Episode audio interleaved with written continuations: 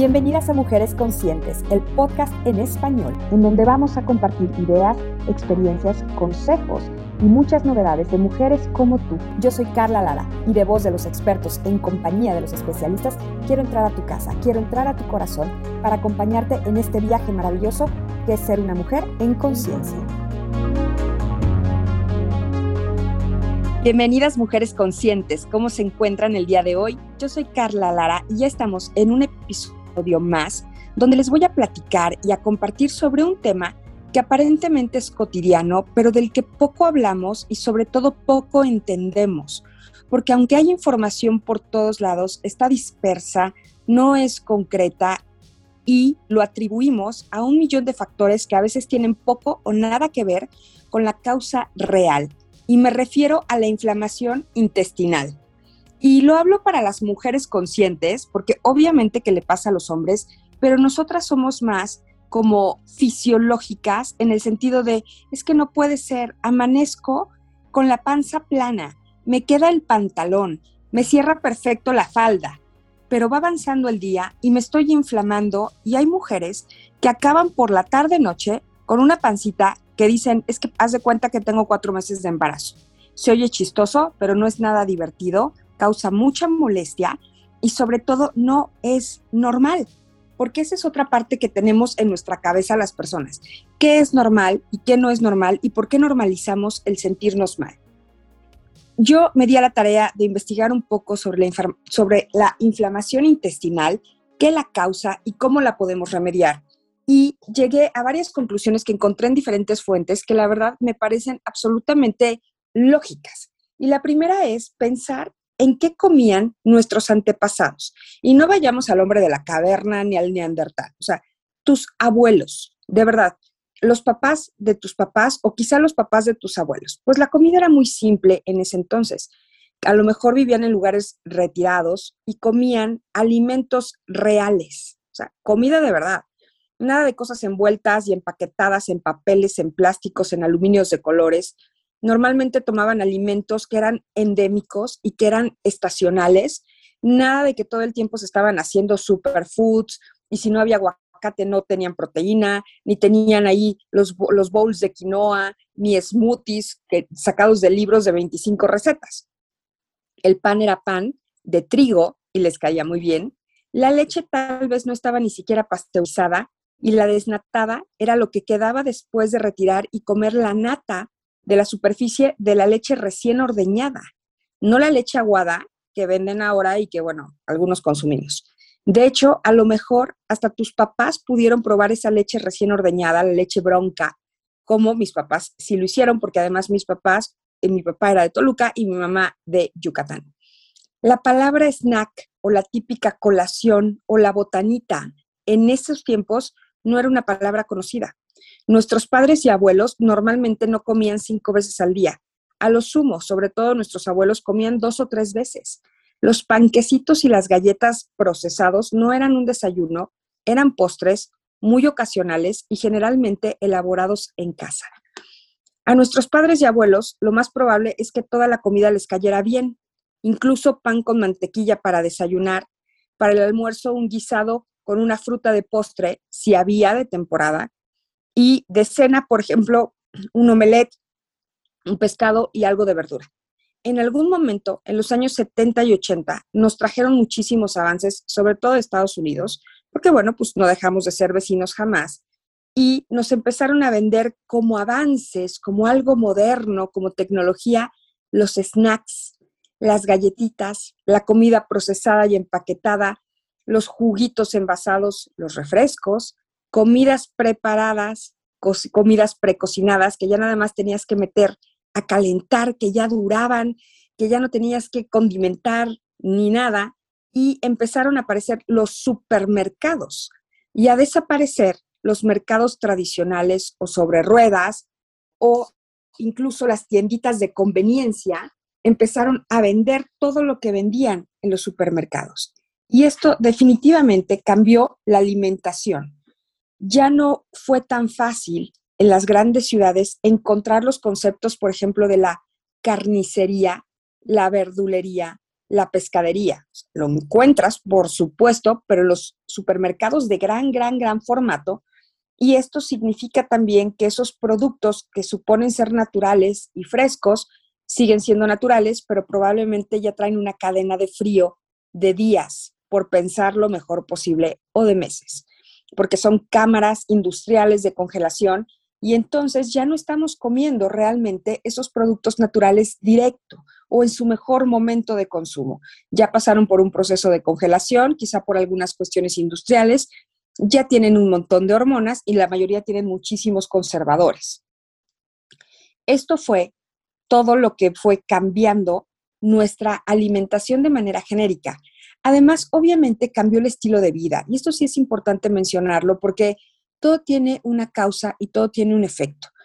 Eh, yo soy de las mujeres que siempre ha trabajado, que me encanta trabajar, pero vengo de familias donde una de mis abuelas tuvo 11 hijos y en esa casa mi abuela mandaba y mandaba literal qué se comía, qué se compraba, qué se preparaba, cuándo se servía, eh, qué había de temporada, qué se conservaba, pero como conservas que se preparaban caseras, ¿no? Las frutas en conservas, em, las cosas en vinagre, los fermentos, tenía una cubeta de búlgaros. Y yo no estoy diciendo que regresemos a ese estilo de vida que yo, yo, Carla Lara, no sería capaz de sostener.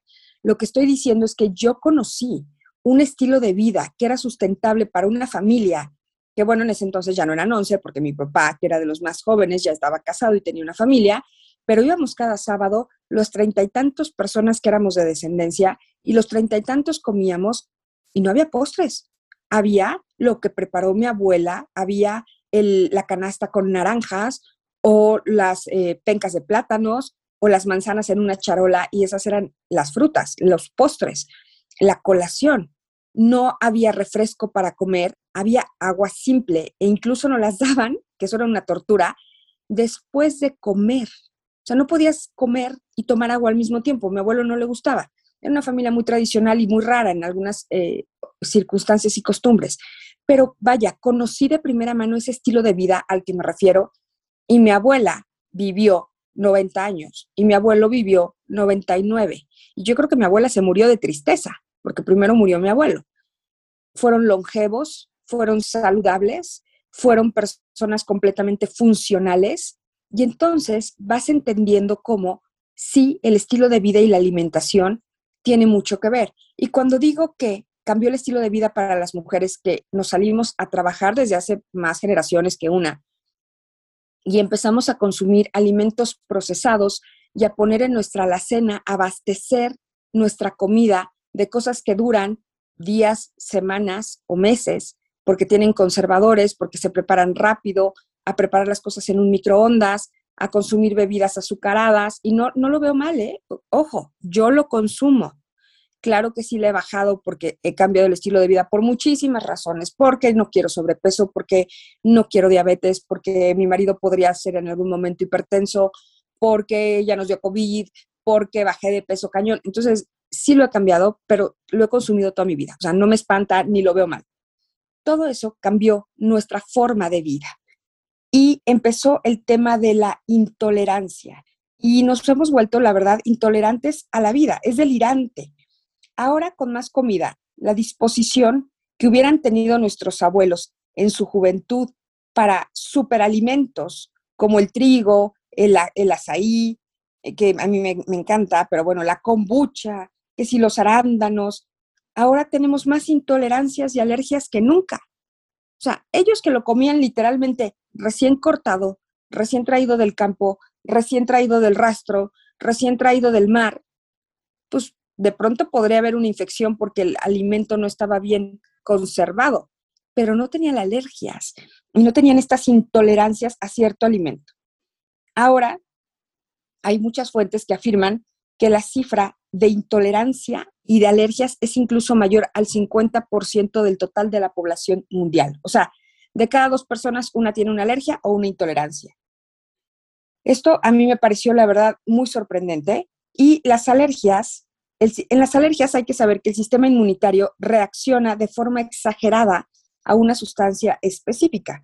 Son situaciones que pueden ser incluso de riesgo vital. O sea, a las personas que les llega a dar un choque o un shock anafiláctico, pueden perder la vida, porque una de las reacciones es que la garganta se cierra por completo, dejas de poder respirar y entonces te puedes morir.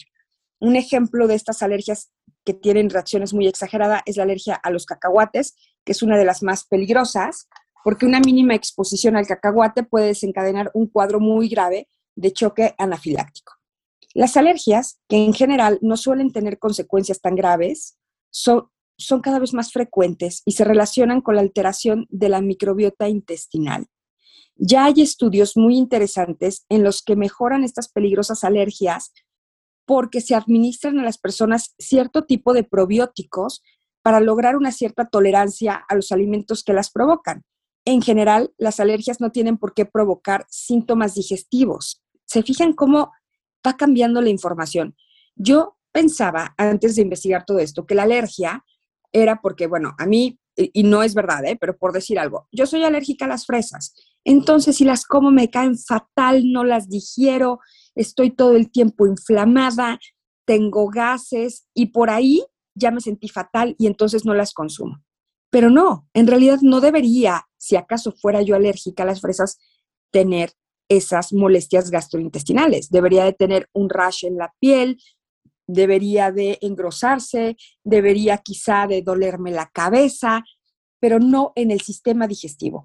Y los problemas que nos suceden en el sistema digestivo es porque hay un desbalance grave en la microbiota, que además se, potencializa con la alergia alimentaria. Entonces, esto me, me encantó. Luego, las intolerancias, para distinguir intolerancias de alergias, son situaciones en las que sí son frecuentes las molestias digestivas, como la inflamación o la distensión abdominal, esta panza de 3, 4 meses de embarazo, esta, esta sensación de tenerla dura, pero inflada, pero con gas, a ciertos alimentos o con ciertos alimentos que provocan exceso de gases, dolor de intestino o incluso diarrea. Otras veces, que son las menos, pero también una intolerancia a los alimentos puede provocar síntomas generales como dolor de cabeza, cansancio, niebla mental, alteraciones del ciclo menstrual, molestias al orinar e incluso disminución de la libido. O sea, ¡pum! Porque eres intolerante a un alimento, te cambia todo lo que tiene que ver con el sistema metabólico y te afecta además el sistema digestivo. Entonces, es muy difícil vivir con estos síntomas.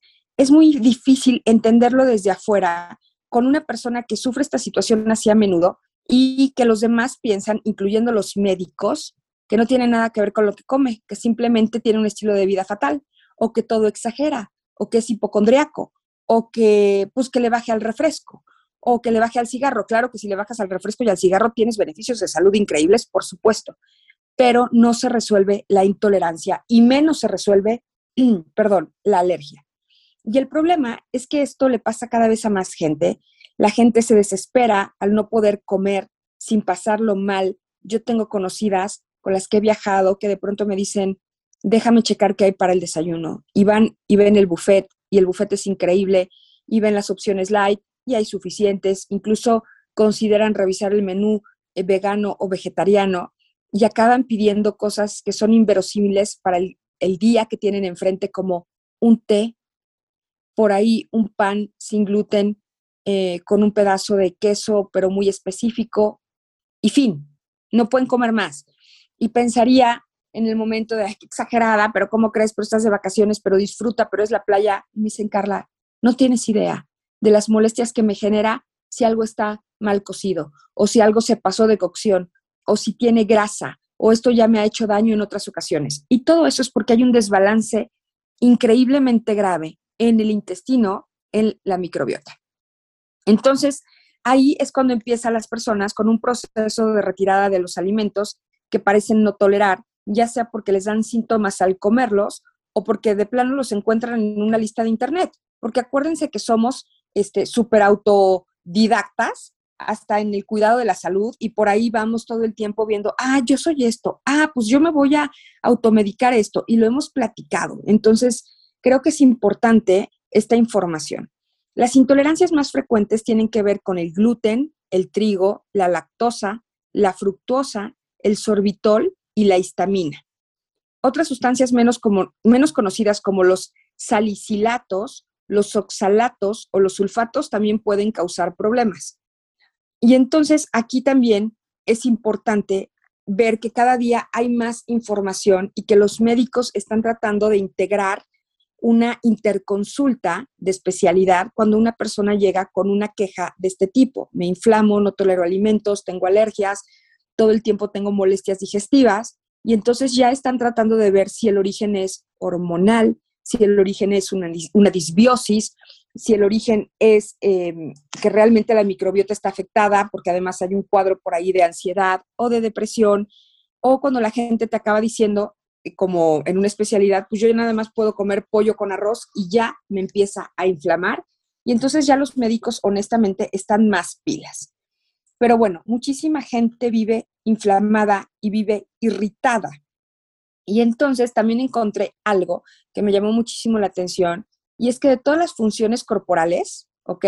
El ir al baño, la defecación, es quizás la menos entendida y la menos estudiada. Incluso hay una escala de Bristol, que Bristol es una ciudad en Gran Bretaña, que en donde dos científicos, dos investigadores que se llamaron Heaton y Lewis, desarrollaron en la Universidad de Bristol en los años 90 un estudio de cuál sería la escala de la apariencia de las heces fecales para decir yo soy normal o yo de plano tengo estreñimiento o diarrea. Y lo que más conocemos pues es honestamente la diarrea, porque pues es algo que nos afecta, que nos hace mucho daño en cuanto la vivimos y que además nos puede traer otras consecuencias como la deshidratación. Pero bueno, todo esto atiende a que tenemos un proceso hiper complejo que es la digestión y que además es súper sencillo aparentemente. Y si ustedes se acuerdan de sus clases de anatomía, pues te enseñaban cuáles son los órganos del tracto digestivo y empezabas por la boca, te ibas a la lengua, garganta, esófago, estómago, intestino grueso, delgado, colon, ano, terminaste. Y ya, fin. Pero ¿a quién le explicaron cómo funciona? Cuando más nos dijeron por ahí, tienes que masticar 20 veces cada bocado para que tengas una digestión óptima pero nadie nos explicó realmente, y sí es importante, yo creo que no teníamos que haber estudiado nutrición para decir, ah, ok, medio entiendo de funciones de nutrición, de metabolismo y de eliminación de toxinas, porque son funciones prioritarias para nuestra supervivencia. Y los seres humanos nos hemos complicado la vida de mala manera para alimentarnos mal y por lo tanto vamos mal al baño y por lo tanto vivimos inflamados, vivimos irritados y tenemos una pésima alimentación. Entonces, ya también hemos platicado en otros episodios que el problema no es que no haya comida, porque afortunadamente comida hay y en un país como México tenemos recursos infinitos de comida natural, granos, frutas, vegetales, legumbres, ustedes digan, lo que quieran, está ahí y además es asequible, es de alguna manera barato.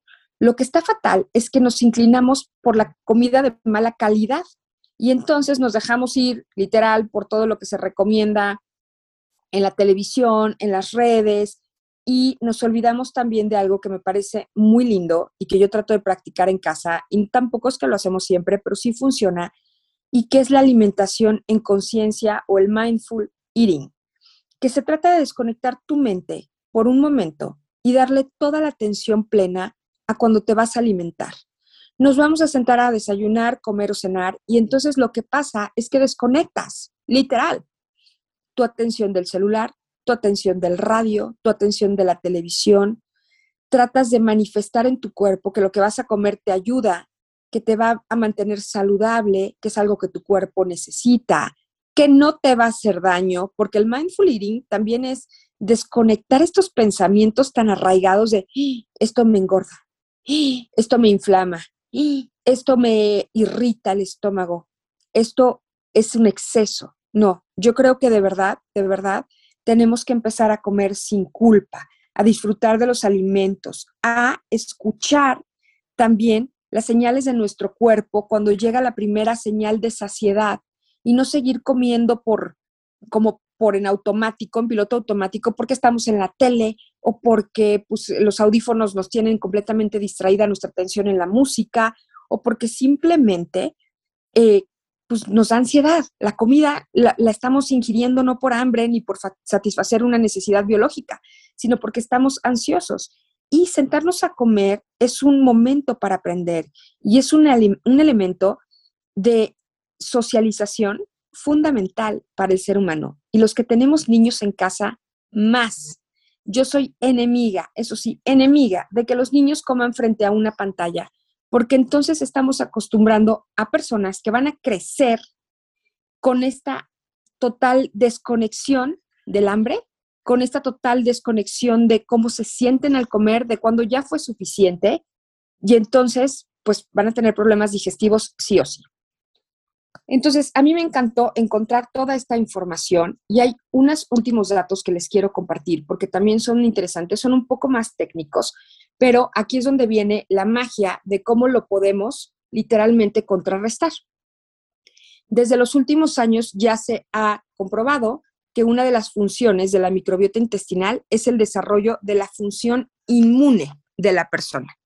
El contacto, el contacto o interacción entre las estructuras del sistema inmune de la mucosa intestinal, ¿se acuerdan? Y las bacterias o microorganismos que forman parte de esa microbiota intestinal se conforma con lo que se denomina el estado de inmunotolerancia activa, mediado por células T regulatorias.